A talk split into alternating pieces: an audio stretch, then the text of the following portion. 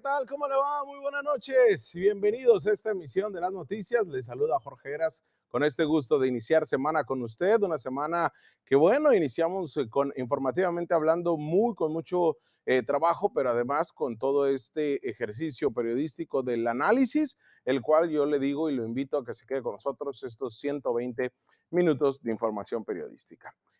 Lo invito, como todas las noches, ya sabe, a que hagamos comunidad.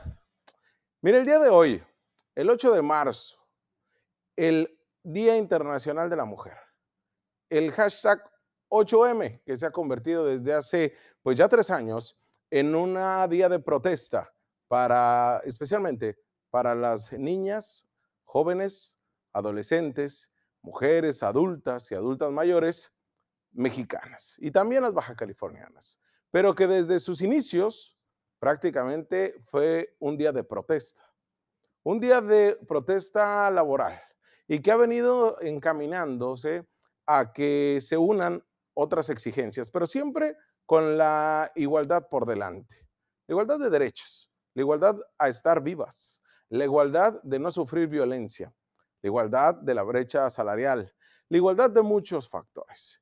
Y es por eso que el día de hoy el análisis va centrado en esto porque no es un día de festejo, no es un día de fiesta. Y que qué bueno que las mismas mujeres hicieron o nos hicieron entender a nosotros los hombres que no se trataba de regalar una rosa y decir eh, felicidades o de invitarte el desayuno o de apapacharte, porque no es más que otra cosa que eso significa el sistema patriarcal, paternalista en el que estamos.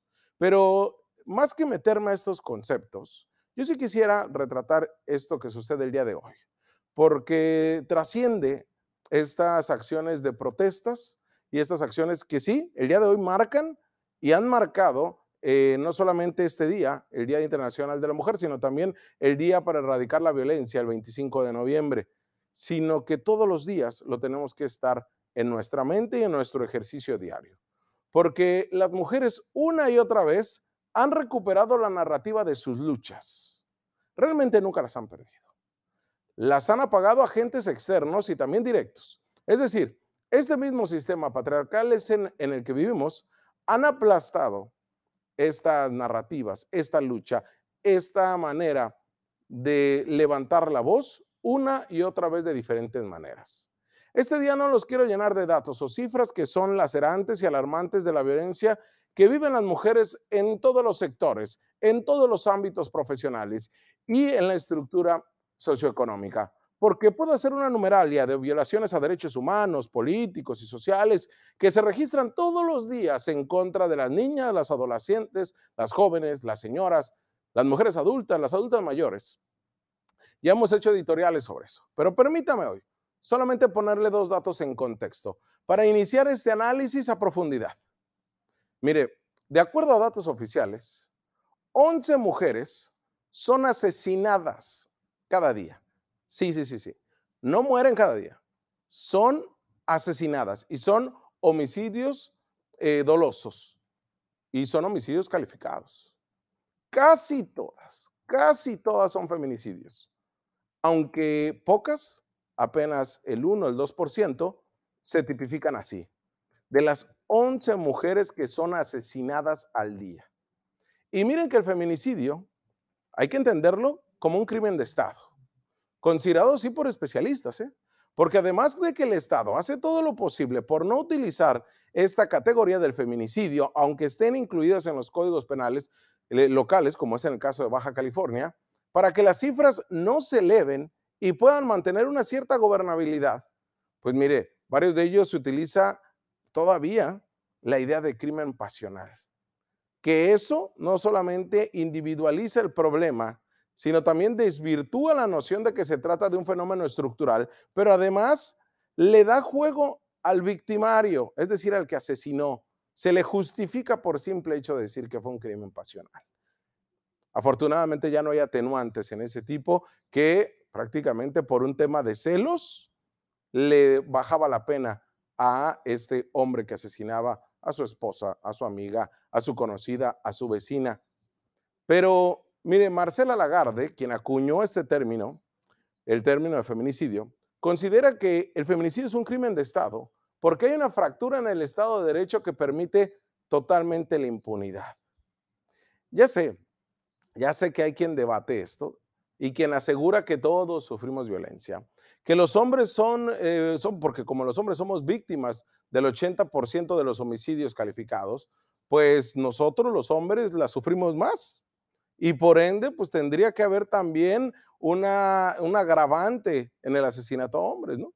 Y ha sido un debate que no sé por qué es, ha perdurado tanto y tanto tiempo. Y hay quien se dice conocedor incluso de leyes y de, Estado de Derecho y lo asume como su gran afrenta nacional, ¿no? Pero venga, no hay que hacernos tontos. Es muy diferente la violencia que vive una mujer a la que vivimos los hombres. Es más, es muy, pero muy diferente las condiciones de vida que tenemos ambos géneros. Desde la precarización laboral y de la vida, de las largas jornadas de trabajo, poco o bien remuneradas para algunas personas, el poco alumbrado público que se tiene y el transporte público inseguro, lo que provoca que más que nada las mujeres tengan la necesidad o tengan este miedo más bien de estar en las calles. A diferencia de usted y yo que somos hombres, que, quizá usted me ve, obviamente uno siempre va a estar al tiro con la delincuencia y va a estar bajo la preocupación. Pero no es el mismo temor que tiene usted como hombre como el de las mujeres cuando salen a ganarse el pan de cada día. Desde los silbidos, desde el hostigamiento, el acoso, desde las eh, palabras que nosotros las hemos asumido como albures y que terminan siendo ya, eh, que puede ser constituido incluso como un delito. Las mujeres tienen necesidad de salir a trabajar para mantener o apoyar a su familia aún en condiciones de esa inseguridad y aún en zonas marginales, sin transporte seguro, sin que regresen a sus casas a altas horas de la madrugada, y así se enfrentan todos los días, todos los días, lo que es la sombra del feminicidio. Está latente. Y además, con, con ello, se violenta la ley de mujeres para una vida libre de violencia. Otro dato también muy fuerte, que se lo pongo en este contexto, es que 11 mil niñas, 11 mil niñas resultan violadas y quedan embarazadas. Ojo acá, ¿eh?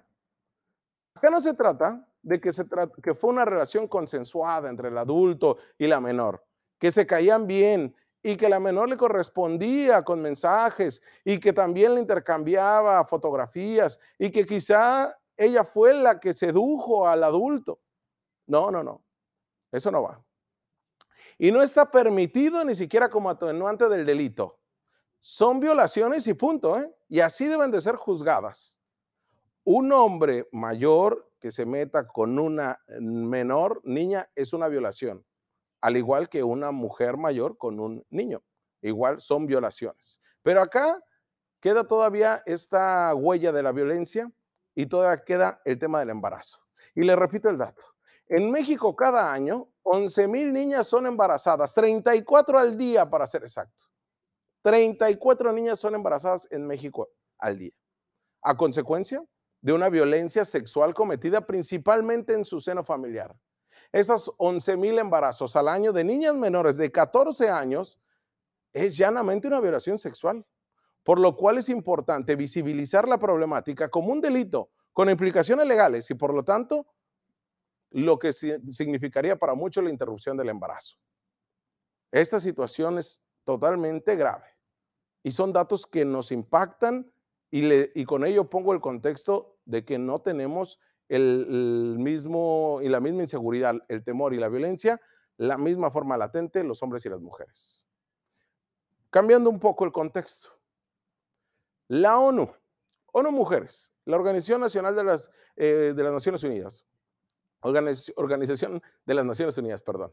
Recuerda que las mujeres se encuentran en la primera línea de la crisis sanitaria como trabajadores de la salud, porque también en pandemia nos vino a dar evidencia de lo que sufren las mujeres, no solamente al interior de sus casas con la violencia doméstica, no solamente también en sus centros de trabajo, al ser relegadas algunas a ni siquiera ser home office. Y no solamente eso, son las primeras que han sido despedidas pero además también están en la primera línea de esta crisis sanitaria de la pandemia como trabajadoras de la salud, como cuidadoras en el hogar, como innovadoras y organizadoras comunitarias. también se encuentran entre las líderes nacionales más ejemplares y eficaces en la lucha contra la pandemia. ¿eh? Así la ONU lo anunció que el tema para el Día Internacional de la Mujer este año, que el 8 de marzo de 2021 para ellos sería Mujeres Líderes por un Mundo Igualitario en el mundo de la COVID-19. Porque de acuerdo a la ONU, las mujeres se encuentran en esta primera línea de la crisis, porque en esto la han sufrido. Y también se encuentran como esta parte ejemplar de la pandemia. Porque la crisis ha puesto de relieve tanto la importancia fundamental de las contribuciones de las mujeres como las cargas desproporcionadas que soportan. Las mujeres líderes y las organizaciones de mujeres han demostrado sus habilidades, conocimientos y redes para liderar eficazmente los esfuerzos de respuesta y recuperación ante la COVID-19. Mire, actualmente se acepta más que nunca que las mujeres han aportado experiencias, perspectivas, habilidades diferentes y que contribuyen de manera indispensable en las decisiones políticas y leyes que funcionan mejor para todas y todos. Y déjeme ponerle algo. Si las mujeres, si hoy por hoy la Secretaría de Salud, la titular hubiera sido una mujer, el proceso de vacunación en Mexicali no hubiera sido el desastre que fue. Porque se hubiera entendido a los adultos mayores algo que Pérez Rico nunca hizo y no está haciendo y no va a hacer. Porque les ganó el ego político, porque les ganó esto y no supieron manejarlo. Se rindieron ante el egocentrismo. Y acá, yo sí le aseguro que la mujer hubiera entendido esto fácil. Y no lo dice Jorge, lo dice la ONU. ¿eh? A raíz de la pandemia de la COVID-19 han surgido nuevos obstáculos que se suman a los de carácter social y sistémico que persistían antes y que frenan la participación y liderazgo de las mujeres. En todo el mundo, de acuerdo a la ONU, las mujeres se enfrentan a un aumento de la violencia doméstica, a tareas de cuidado no remunerados, al desempleo y a la pobreza. Pese a que las mujeres constituyen la mayoría del personal de primera línea, existe una representación desproporcionada e inadecuada. Y es por ello que se le debe a las mujeres poner en espacios de política nacionales y mundiales relacionados con la COVID-19. Así lo establece la ONU. ¿eh? Porque además deberían defender los derechos de las mujeres y aprovechar plenamente el potencial de su liderazgo en la preparación y respuesta ante una pandemia, establece la ONU el día de hoy en un comunicado oficial. Las mujeres se deben de integrar en la perspectiva de mujeres y niñas en toda su diversidad en la formulación y aplicación de políticas y programas en todas las esferas y en todas las etapas de la respuesta y recuperación de la pandemia. ¿Y sabe qué? No se hizo de esa manera. Al menos en Baja California, ¿no? Nos han liderado hombres y hombres y hombres. Y más en el tema de la pandemia. Y yo sé que usted, que es personal médico, y yo sé que usted, que es enfermera, y yo sé que usted, que es trabajadora de limpieza, lo sabe, sabe de lo que estoy hablando se debe de reivindicar lo que está sucediendo en la pandemia y por eso el día de hoy la ONU nos lo pone en relieve, además de las situaciones de violencia que se viven, además de todo lo que se establece. Ya para cerrar, ¿qué vamos a hacer usted y yo que somos hombres en este día? ¿No? Para muchos dirán, eras pues sí, pero yo soy hombre cajo. Pues el Instituto para el Desarrollo de las Masculinidades Antihomogénicas nos invitan a los hombres a también activarnos este 8 de marzo en el Día Internacional de la Mujer, pero de una manera consciente y sin tonterías de modificar letras de canciones feministas, ni mucho menos de hacer memes y ridiculizar las protestas. Pero tampoco se vale jugarnos las de aliados, ¿eh? ni de jugar al falso feminismo, porque tenemos mujeres a nuestro alrededor, porque yo tengo una mamá e hijas y por eso yo a las mujeres las quiero y las defiendo. No, no, no, no, también es una tontería. Ni intentar, mucho menos, protagonizar el movimiento feminista. Ellas tienen su movimiento. ¿Nosotros qué podemos hacer? Hay 14 acciones claras, directas y concretas sobre cómo podemos sumar y sumarnos como hombres a la consecución de igualdad de oportunidades para todos y todas. Desde lo personal, nos establecen siete. Date cuenta, estás y estamos en un contexto de reivindicación de los derechos de las mujeres y nuestro involucramiento es clave para la consecuencia de este proceso. Dos, escucha más, critica menos, escucha activamente las reivindicaciones por parte de las mujeres en torno de este día y observa qué es lo que ellas están reivindicando, qué has tenido que reivindicar tú en tu propia historia personal, cómo te has deconstruido. Tres, reflexiona sobre el mensaje central de todo esto. No es posible avanzar en una sociedad donde la constante es el abuso de lo considerado masculino hacia lo femenino. Cuatro, toma contacto con el problema. La cultura machista también te afecta a ti. Por ejemplo, la falta de seguridad que ellas reclaman es algo que también te afecta a ti como hombre. La violencia es machista y tiene género. Desafortunadamente, somos tú y yo los protagonistas de ejercerla en, todas sus formas. Solidarízate. En la esfera privada, puedes apoyar a tus compañeras en el colegio, en la universidad o en el trabajo. Si tienes pareja, involúcrate en las distintas facetas del cuidado de tu familia y del hogar. Seis, rompe el silencio cómplice. No te quedes callado ante otras conductas machistas que vemos en nuestro entorno. Es lo más transgresor que podemos hacer hoy en día. Siete, sé más creativo. Amplía tus puntos de vista más allá de frases obvias como no todos los hombres somos iguales o de posturas eh, confrontativas como la de un día sin nosotros. Y ya nada más para cerrar, en lo político se deben de solidarizar todos, romper ese pacto.